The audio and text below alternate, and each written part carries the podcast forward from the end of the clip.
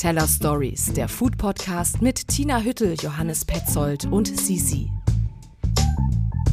So, und wir sind bei den Teller Stories inzwischen bei der dritten Folge der zweiten Staffel.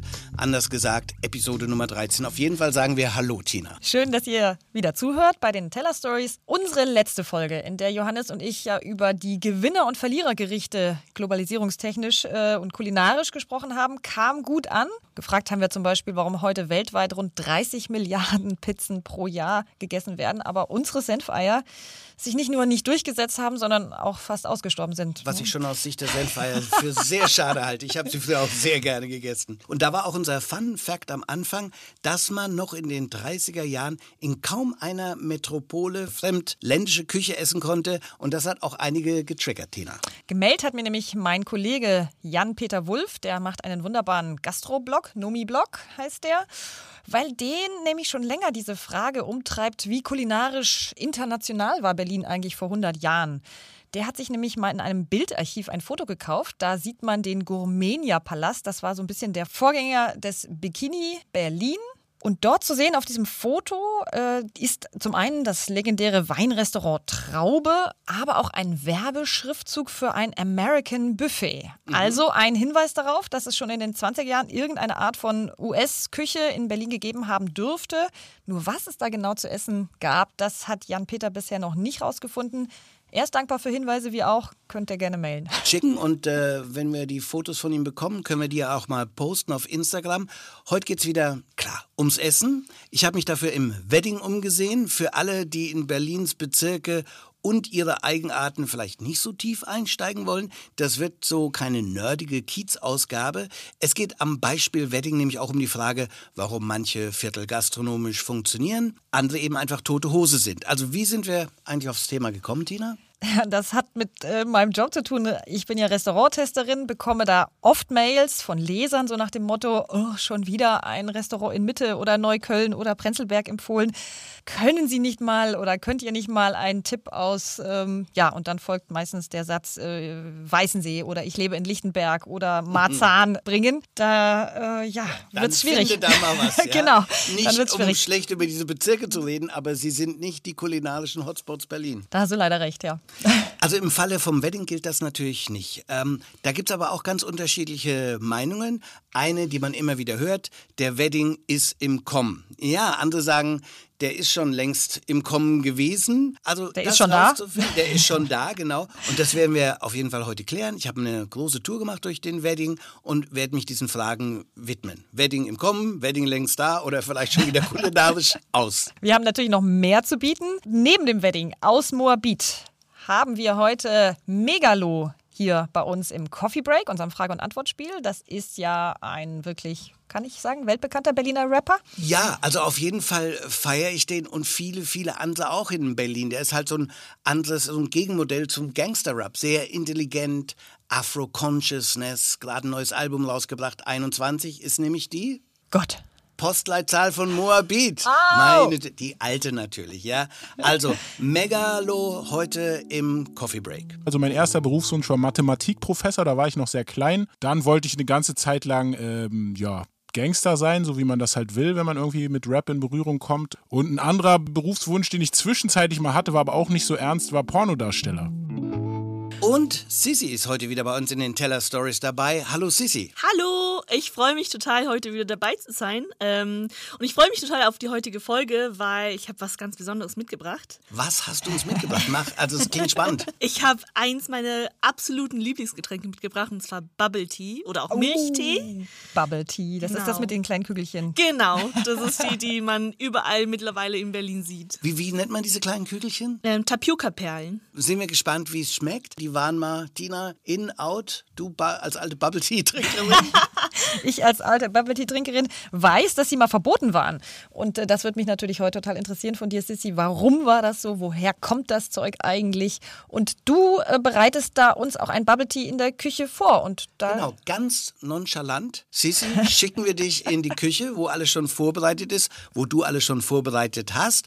Du wirst den Bubble Tea kochen Äh, sag mal, kann man Bubble Tea sagen? Und Bubble Tea ist wahrscheinlich. Ja? Ist beides okay. Ja. ja. Während wir uns schon mal dem Wedding nähern, äh, Tina, du warst in welchem Restaurant? U, U, U. Dreimal U, kann ich sagen. Sissi, Ein chinesisches Restaurant, ne? Sagt ihr das was? Äh, also ich, ich habe von dem Restaurant gehört. Ich war tatsächlich leider noch nicht da und ich wüsste auch nicht, wofür jetzt spontan UU steht. Das ist zumindest kein chinesisches Wort. Table Talk. Tina testet. Ja, jetzt äh, hat Sissi mich äh, ertappt. Ich hatte tatsächlich mal gegoogelt, äh, für was diese drei U's stehen, aber das wird in keinem Text über dieses Restaurant aufgeklärt. Also ich sage jetzt einfach mal, es steht für den U-förmigen Tisch, an dem dort acht Gäste sitzen. Mehr Plätze gibt es nämlich pro Abend nicht. Und es steht für viel Umami, weil im UUU traditionell chinesische Gerichte im ja, hier und jetzt interpretiert werden, würde ich jetzt mal sagen, mit ganz vielen regionalen Zutaten nämlich. Okay, ich kann mir dieses Wortspiel nicht sparen. Also lassen wir uns jetzt ein X für ein U vormachen, Tina, oder gibt es eine Idee? Gibt es eine Idee wenigstens für das dritte U? Okay, du willst es wissen. Dann sag ich äh, ungewöhnlich. U für ungewöhnlich. Denn das ist echt auch schon das Konzept im UUU. Ist, äh, ich habe es gerade schon gesagt, acht Plätze gibt es nur pro Abend. Also ein Seating. Das beginnt Schlag 19 Uhr. Man muss davor vorher ein Ticket kaufen und kriegt dafür ein festes Menü. Und jetzt halte ich fest, als Getränkebegleitung keinen Alkohol, sondern ausschließlich Tees. Wow, spannend, aber ein bisschen ja auch im Trend, alkoholfrei. Da hast du recht. Es ist auch Chinas Nationalgetränk und ich hatte tatsächlich von dieser Vielfalt an verschiedenen Teesorten, Teeblättern, wann der Erntezeitpunkt ist, wie die Zubereitung ist, äh, zum ersten Mal da eine Ahnung bekommen. Ja, auf den Punkt gebracht würde ich jetzt sagen, im UU geht es einfach um ja, chinesische Küche auf einem sehr, sehr hohen Niveau und das im Wedding. Bemerkenswert, weil das UUU, wie du sagst, eben im Wedding ist, in der Sprengelstraße. Da hat sich ja einiges getan. Ich war auf meiner Wedding-Tour auch dort gewesen. Also die ehemaligen Dart-Eck-Kneipen sind jetzt äh, koreanische Restaurants. Es gibt gute Pizzaläden um die Ecke, das St. Best zum Beispiel. Aber es ist jetzt auch nicht unbedingt die Gegend, wo man 130 Euro, so viel kostet da ein Menü, da habe ich gegoogelt, pro Person pro Abend ausgibt, oder? Man kann an dieser Stelle lange drüber philosophieren. Also ich glaube, das UUU spielt so ein bisschen mit diesem Widerspruch, ja, im Wedding beheimatet zu sein, den man ja eher jetzt, sag ich mal, äh, mit Shisha-Bars, Spielhalle oder einer ganz normalen Kneipe als mit so gehobener Küche assoziiert. Doch, das ist so, also ich würde sagen, es funktioniert ähnlich wie beim Sterne-Restaurant Ernst, das habe ich ja in der allerersten Folge vorgestellt. Das liegt ja auch im Wedding. Und das Ernst ist genauso wie das UUU, ich würde sagen, echt ein Solitär, also wie so ein Raumschiff. Es könnte überall sein. Und wenn man mal drin sitzt, dann spielt auch das, was draußen im Wedding auf der Straße ist, irgendwie keine, keine Bedeutung mehr. Also da gibt es dann ganz andere Gesetze. Ich würde sagen, das ist dann so, dass ja die Ästhetik und ähm, das ist so ein Autorenladen von weitgereisten Weltbürgern. Das Phänomen hat man schon immer mal wieder auch erlebt. Die Tausendbar am Schiffsbauerdamm, Koda Bar in Neukölln, Long March Canteen in Kreuzberg, Cookies Cream hinter Müllton an der Friedrichstraße. Aber mich interessiert jetzt, wie sieht es denn, was hast du gesagt, im UFO nenne ich das mal selbst aus? Der Laden, gar nicht so spektakulär, der war offenbar mal eine Fleischerei. Also ähm, man kommt so rein, das ist so ein gekachelter Raum mit diesen alten Fleischereikacheln. Da steht dann eigentlich nur so eine quaderförmige Anrichte mit so ein paar leuchtenden Flaschen drauf. Äh, da sind die verschiedenfarbigen Tees drin. Mhm, Minimalismus. Und, Minimalismus pur. Es ist wirklich richtig, richtig leer. Also es ist nicht viel, was den Blick ablenkt. Man geht dann so seitlich in das Speisezimmer und da steht tatsächlich nur in, also in U-Form gerückte Tische. Okay, erinnert mich spontan an meine Lateinklasse. Da hatten wir auch so eine U-Form. Vorne der Lateinlehrer. Hat es so ein bisschen Schulatmosphäre? Ja, es geht nicht laut oder wild zu, sondern eher ziemlich still und ehrfürchtig. Man sitzt dann da zu acht äh, mit den anderen Gästen, so gereiht im Hufeisen. Und äh, der Blick äh, geht nicht auf einen Pult vorne, klar, sondern auf den Gastgeber. Und das hat schon so ein bisschen was von einem Vortrag oder ich würde es mal in das Wort Meditationsseminar kleiden. Äh, man hat es auch so richtig gemerkt. Also sobald die Gäste da saßen, da senkten sich so die Stimmen, jeder sprach gedämpfter und leiser. Also es ist jetzt kein Laden, wo du zu zweit mit einer Freundin, einem Freund reingehst und äh, dich lautstark äh, über dein Liebesleben unterhältst. Aber der Spaß ist, äh, dass man sich voll einlässt auf dieses Essen, auf den Gastgeber, der einen viel dazu erzählen kann, sich voll konzentriert. Also das ist schon toll. Ich krieg trotzdem nicht die Assoziation äh, weg jetzt von meinem Lateinunterricht, dem großen Latinum. Also es klingt spannend, aber mit diesem Vergleich auch ein bisschen anstrengend. Was ist denn das Gesamtkonzept? Ja, es ist ein, ich habe es vorher genannt, Autorenrestaurant. Es ist ein Paar, das sich gesucht hat und in ihrem Perfektionismus den besten grünen Sichuan-Pfeffer in China zu finden, die besten Teebauern, wie man Kombucha ansetzt und äh, Sirup draus macht. Mhm. Also da haben sie sich gefunden, gesucht und gefunden. Mhm.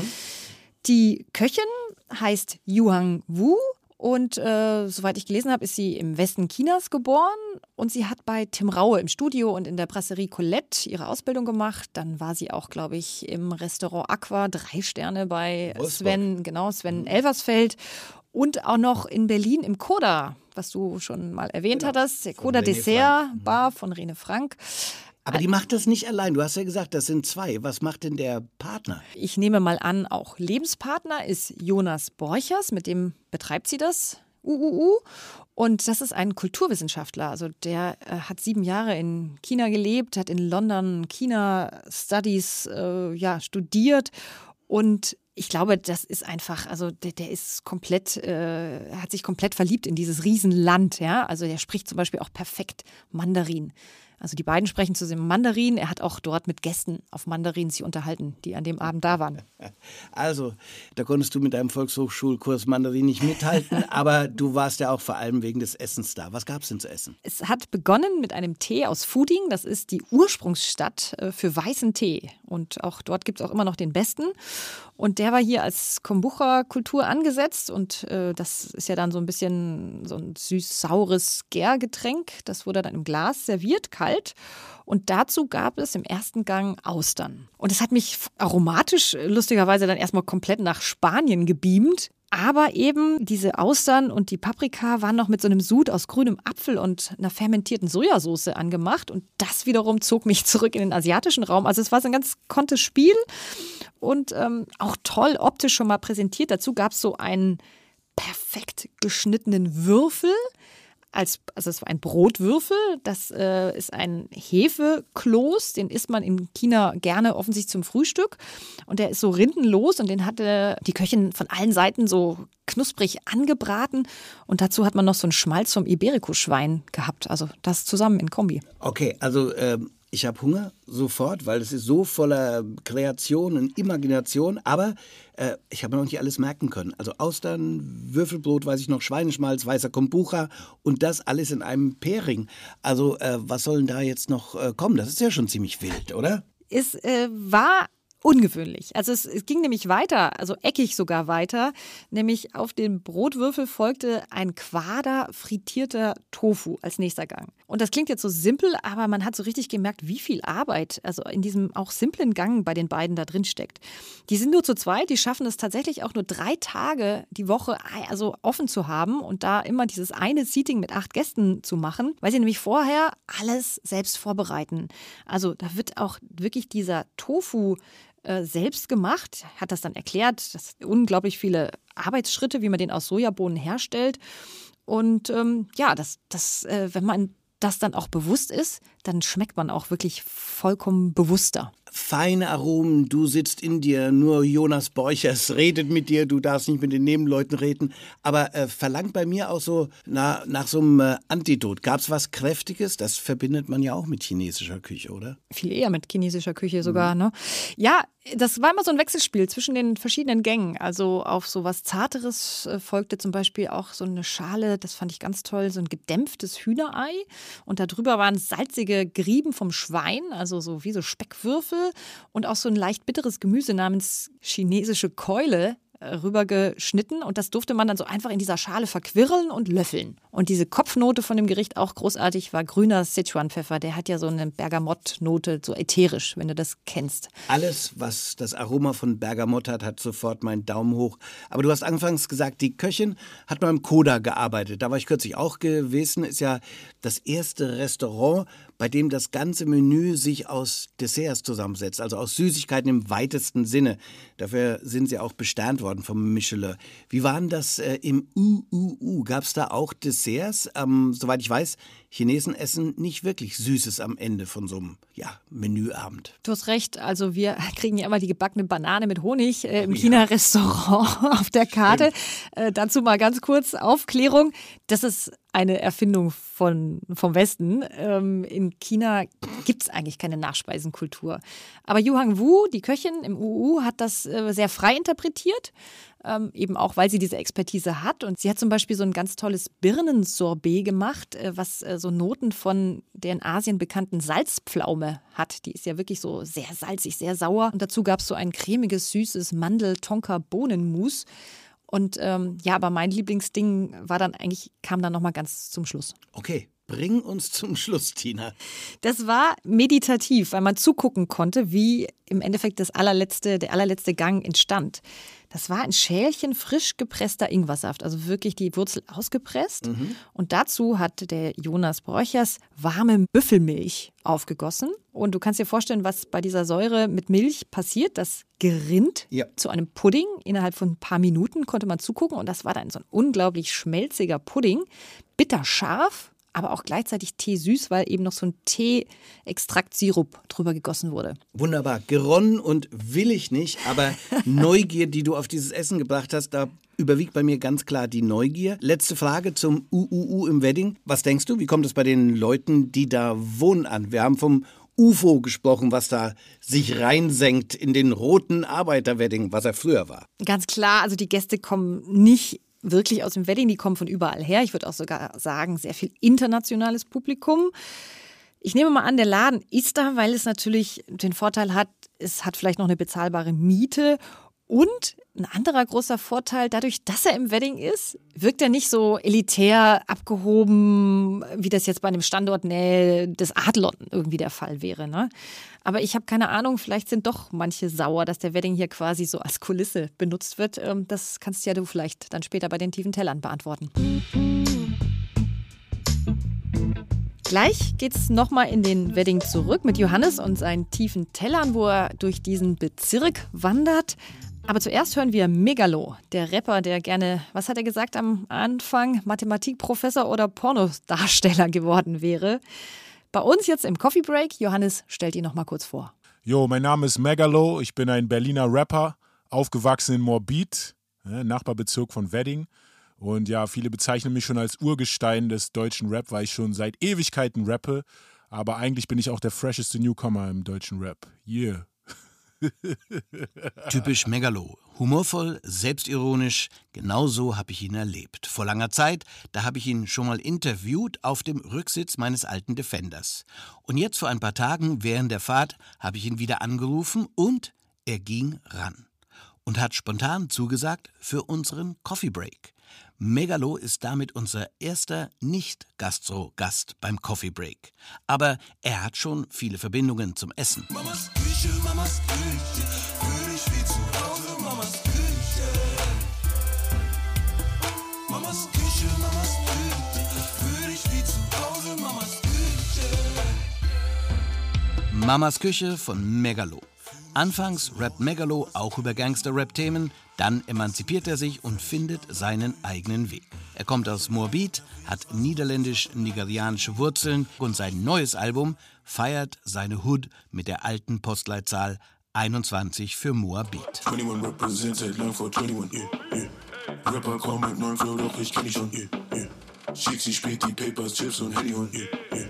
Wir feiern Megalo für seine Skills und Flows, seine Texte, seinen Mut und Eigensinn, nicht den Weg des schwanzwedelnden Gangster-Raps eingeschlagen zu haben. Big Up Megalo, der deep ist, wenn es um Antworten im Coffee Break geht, aber auch brüllend komisch. Bin zurück vom nächsten Millennium. Yeah, yeah.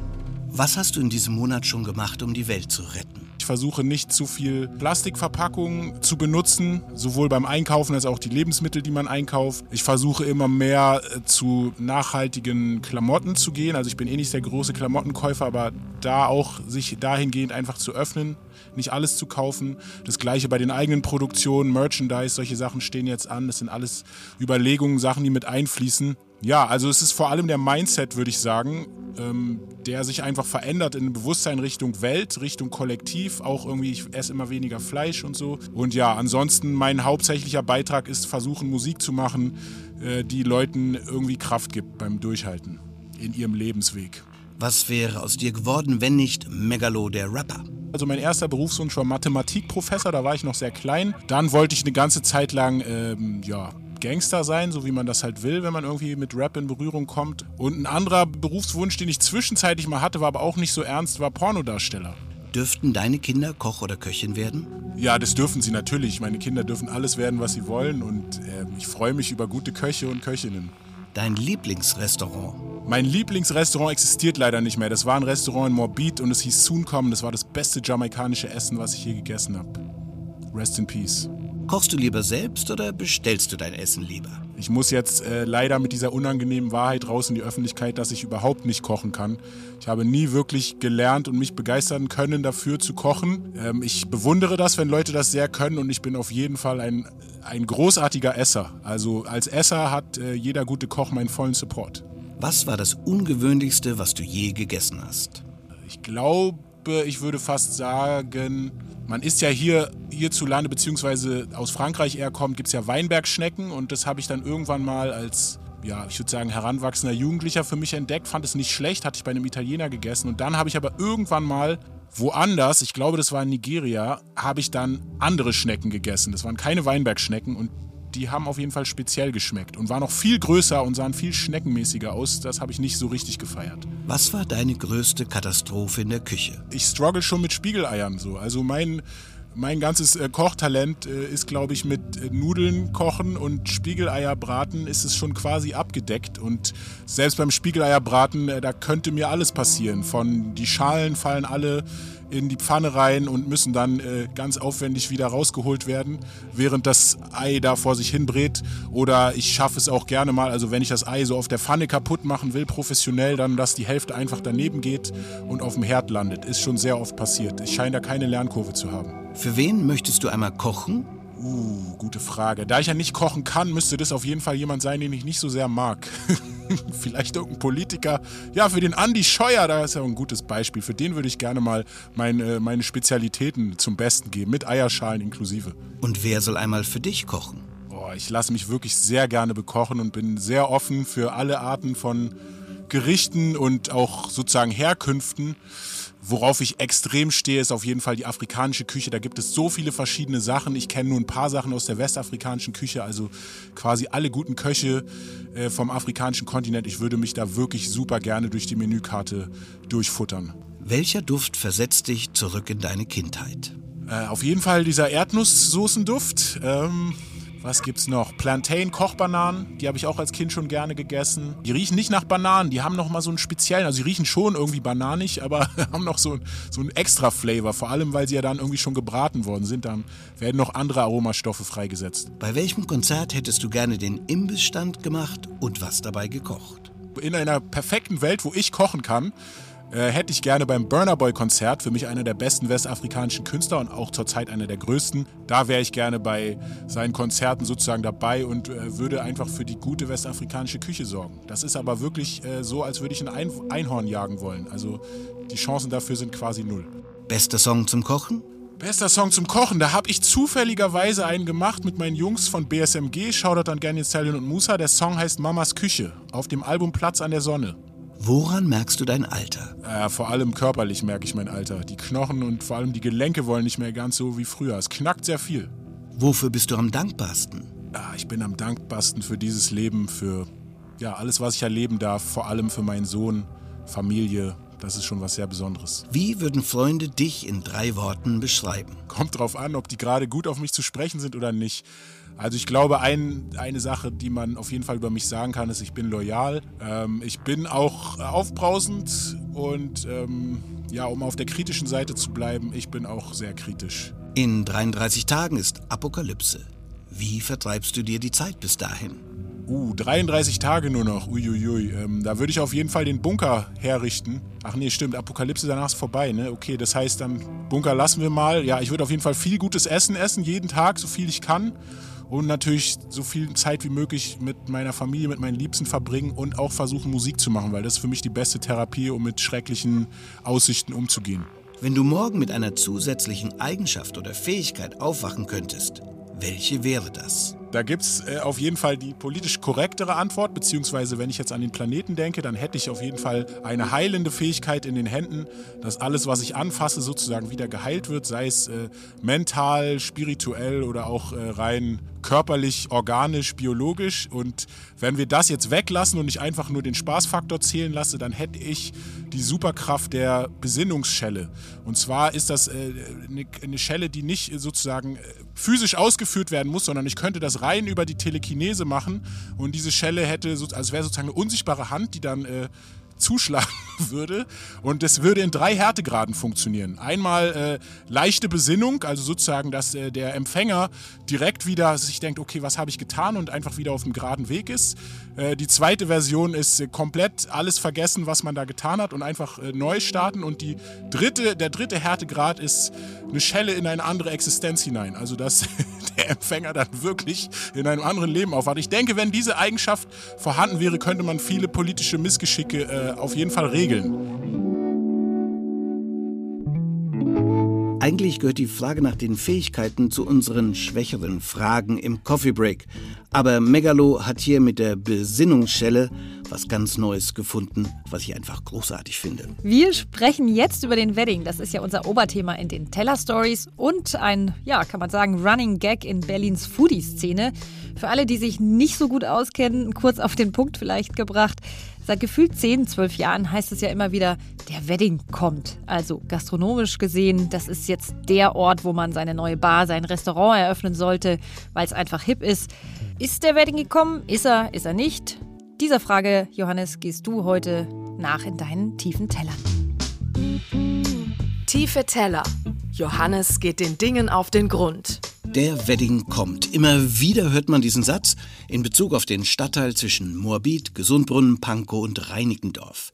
Im Hinterkopf der Gedanke, dass der ehemals rote Wedding als Arbeiterbezirk danach die Gegend, in der sich nach Kreuzberg und Neukölln Türken, Araber und der Rest der Welt ansiedelten, nun auch als Bezirk zum Hipnisfaktor aufschließen mag. Aber das stimmt ja so nicht, sagt Clemens Niedenthal, Food-Journalist beim Stadtmagazin Tipp und Kulturwissenschaftler. Ich glaube, diese Rede von der Wedding kommt, die würde ich schon tatsächlich beerdigen. Der Wedding hat eine besondere Rolle und die ist, glaube ich, auch gut, dass er ihn in der Stadt hat. Der Wedding ist immer noch ein sehr hermetischer Ort, der ist immer noch dieses, dieses Fremde. Ich begebe mich in diese Fremde. Erster Anlaufspunkt, der Nettelbeckplatz, ein Herzstück im Wedding, so nennt es Clemens Niedenthal. Hier hat sich das French Bistro Mirage angesiedelt. Das Restaurant Julius als Fine Dining Adresse liegt gleich nebenan. Aber ehrlich gesagt, der Platz ist ein Flickenteppich. Das Motiv für ein pittoreskes Touri-Foto wird man auf diesem öden Backsteinplatz mit einem Wirrwarr endender und beginnender Straßen nicht ausmachen.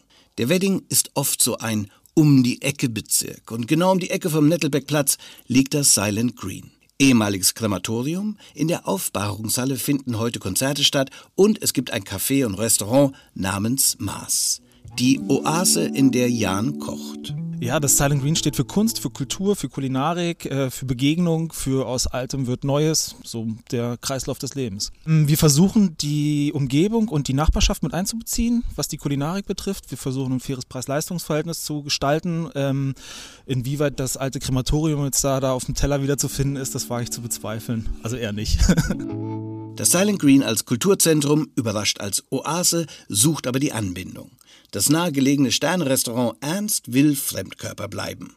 Vom Ernst und dessen Koch Dylan Watson Brown, der in internationalen Foodie-Magazinen als Prophet gefeiert wird, gibt es einen kleinen, billigeren Ableger. Das Julius ein einfacheres Bistro. Trotzdem, so erzählt mir Jan, wurde jüngst da wieder ein Backstein durchs Fenster geworfen. Als Protest. Zu viele ausländische Gäste, zu wenig Einbindung in den Bezirk, vermutet Jan. Ernst und Julius könnten genauso gut UFOs sein, sie haben nicht wirklich was mit dem Wedding zu tun. Aber sie symbolisieren den Wunsch, bewusster zu essen, sich bewusster mit Lebensmitteln auseinanderzusetzen. Am nahegelegenen Leopoldplatz findet inzwischen auch wöchentlich ein trendy Biomarkt statt. Der Leopoldplatz ist Teil des neuen Schmuckenwedding. Die Immobilienpreise hier stehen anderen Stadtteilen in nichts mehr nach. 5000 Euro Kaufpreis pro Quadratmeter ist inzwischen normal. Trotzdem bleibt der Wedding Neukölln doppelt verbunden. Höchste Kriminalitätsrate, ärmster Bezirk und dann existiert folgende Gefahr, so Niedenthal. Der Wedding wird den Weg von Neukölln nicht gehen und auch nicht den Weg, von den vor Jahrzehnten mal in Kreuzberg gegangen ist. Auch weil leider, und das ist ja so ein bisschen eine Entwicklung, die Berlin äh, wehtut, die Mieten so rasant steigen, dass sozusagen, dass diese, dass diese Phase, in der sich ein Kiez erstmal positiv entwickelt. Und dann kommt der ganze Rattenschwanz, der wird ja, die wird ja quasi schon übersprungen. Niedenthals Befürchtung also, die Preise gehen bald so schnell und rasant durch die Decke, dass eine kreative Übergangsphase mit bezahlbaren Räumen für Kultur und Gastro, eine Zeit, in der sich Restaurants und ihre Betreiber richtig entfalten können, gar nicht mehr stattfindet. Also auf der Überholspur vorbei Richtung Hipsterbezirk und Prenzlauer Berg, wo Öko-Muttis Latte schlürfen? Naja, noch ist es nicht so weit. In der Soldiner Straße esse ich Mittag im Meet Me at the Baobab. Ein Café-Restaurant, in dem ein Engländer mit westafrikanischen Wurzeln und seine ungarische Frau kochen. Wir wohnen hier schon seit sieben Jahren und damals, das war einfach ja hier eine Wohnung zu finden. Wir wohnen auch hier in Soldiner Straße und das war ein, und wenn wir waren hier, wir haben das gesehen, das es nicht so viele Restaurants und Cafés hier und das war immer mein Traum und wir haben gedacht, okay, das wäre gut hier im Kiez etwas zu haben. Das ghanaische Jollof-Gericht im Barbab bringt mir Erinnerungen an Westafrika zurück. Die Einrichtung bleibt dabei etwas schlicht, Wedding-Style. Aber genau das schätzt Serge, der mit seinem Sohn auf ein Getränk reingekommen ist ins Barbob und gleich nebenan wohnt. Lange hat er im hippen Friedrichshain gewohnt, die ersten Jahre im Wedding fielen ihm schwer. Heute schätzt er den Wedding für das, was er ist. Es hat einen sehr, sehr roughen Charme. Man hat hier, sage ich mal, aber auch durch diesen roughen Charme eine gewisse Ehrlichkeit. Man sieht den Leuten direkt an, wie sie drauf sind und es gibt sich niemand Mühe, sich wirklich zu verstellen, habe ich den Eindruck. Und trotz alledem, ja, kommt immer ein bisschen frischer Wind rein. Es ziehen natürlich wie überall in Berlin Leute zu, Leute ziehen weg. Aber ich würde im Großen und Ganzen sagen, es ist doch ein relativ konstanter Stamm an Menschen, die hier wirklich sehr, sehr lange wohnt und auch äh, verwurzelt ist. Und das merkt man auch, ja. Serge gehört sicher zu den Wedding-Bewohnern, die Clemens Niedenthal meint, wenn er es so formuliert. Ich glaube auch, dass man am Ende im Wedding mehr Leute findet, und zwar unterschiedlichster Nationalitäten, die authentisch für den Wedding stehen und ähm, als es vielleicht noch in Neukölln oder so ist, wo man auch wirklich, man hat im Wedding einfach noch das Gefühl, da passiert sehr viel, was originär Wedding ist. Der Wedding lässt seine Gegensätze auch kulinarisch zu. Zum Beispiel bei der Fleischerei Bünger an der Müllerstraße. Ein klassischer Familienbetrieb in über 100-jähriger Tradition. Hier gibt es Leberkäse und Haxen. Dann gibt es die Fleischerei Harun in der Prinzenallee am Gesundbrunn. Bei der Fleischerei Harun kaufen alle. Türken und Araber, genau wie eingesessene Berliner, Afrikaner und Franzosen. Klar, denn Lies Harun und sein Vater verkaufen hier Merguez Lammwürstchen mit geheimer Gewürzmischung. Jeder kommt zu uns tatsächlich. Also wir haben keine äh, ethische Minderheit, die überwiegt oder unterwiegt. Also hier ist wirklich jeder vertreten, jeder willkommen. Wir sehen das ein bisschen so als die kleine Pilgerstätte im Wedding, äh, wo ganz Berlin und Umland uns auch gerne besuchen darf. Eins wird klar auf dieser Wedding-Tour. Den Wedding gibt es nicht. Soldiner Straße und Leopoldplatz sind Welten voneinander getrennt. Trotzdem passt alles zusammen und gleich, wenn man von der Stadtautobahn kommt, grüßt das erste Haus mit der Aufschrift Ich stehe auf Wedding, dit is mein Ding. Der Wedding, der einzige Bezirk, der einen Artikel selbstbewusst fordert. Der Wedding, so Clemens Niedenthal, hat noch dieses Selbstgebastelte. Und gleichzeitig ist er vielleicht der gelungenste Entwurf bei allen Widersprüchlichkeiten für das Berlin, in dem alle Tribes zusammenkommen. Mal selbst gebastelt, mal schon auf hohem urbanem Niveau. Teller Stories. Gutes Essen beginnt im Kopf. So, und Sissy steht ja schon die ganze Zeit bei uns in der Küche, bereitet den Bubble Tea zu. Da hören wir mal rein, was sich inzwischen da getan hat.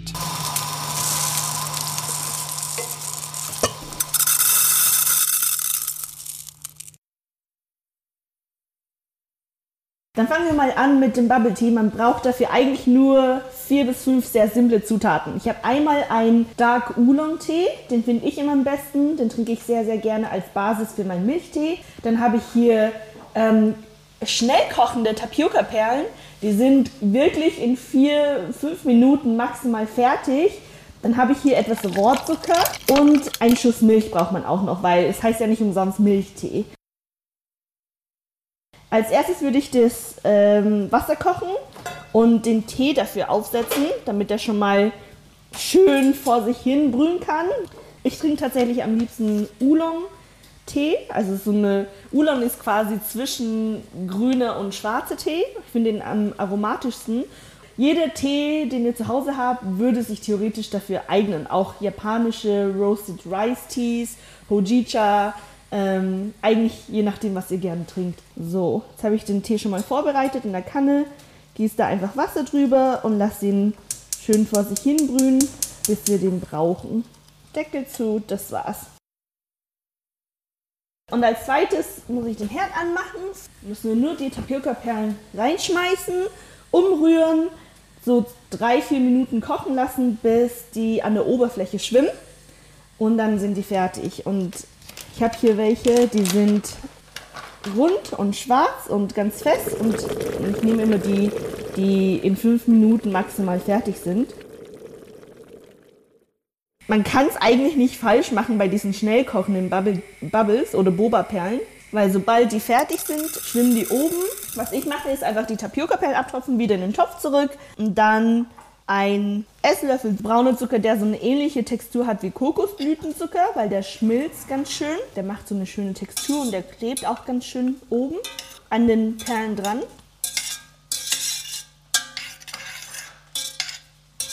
Und die restliche Hitze in dem Topf reicht vollkommen, sodass es schmilzt, aber nicht nochmal extra aufkocht und verbrennt.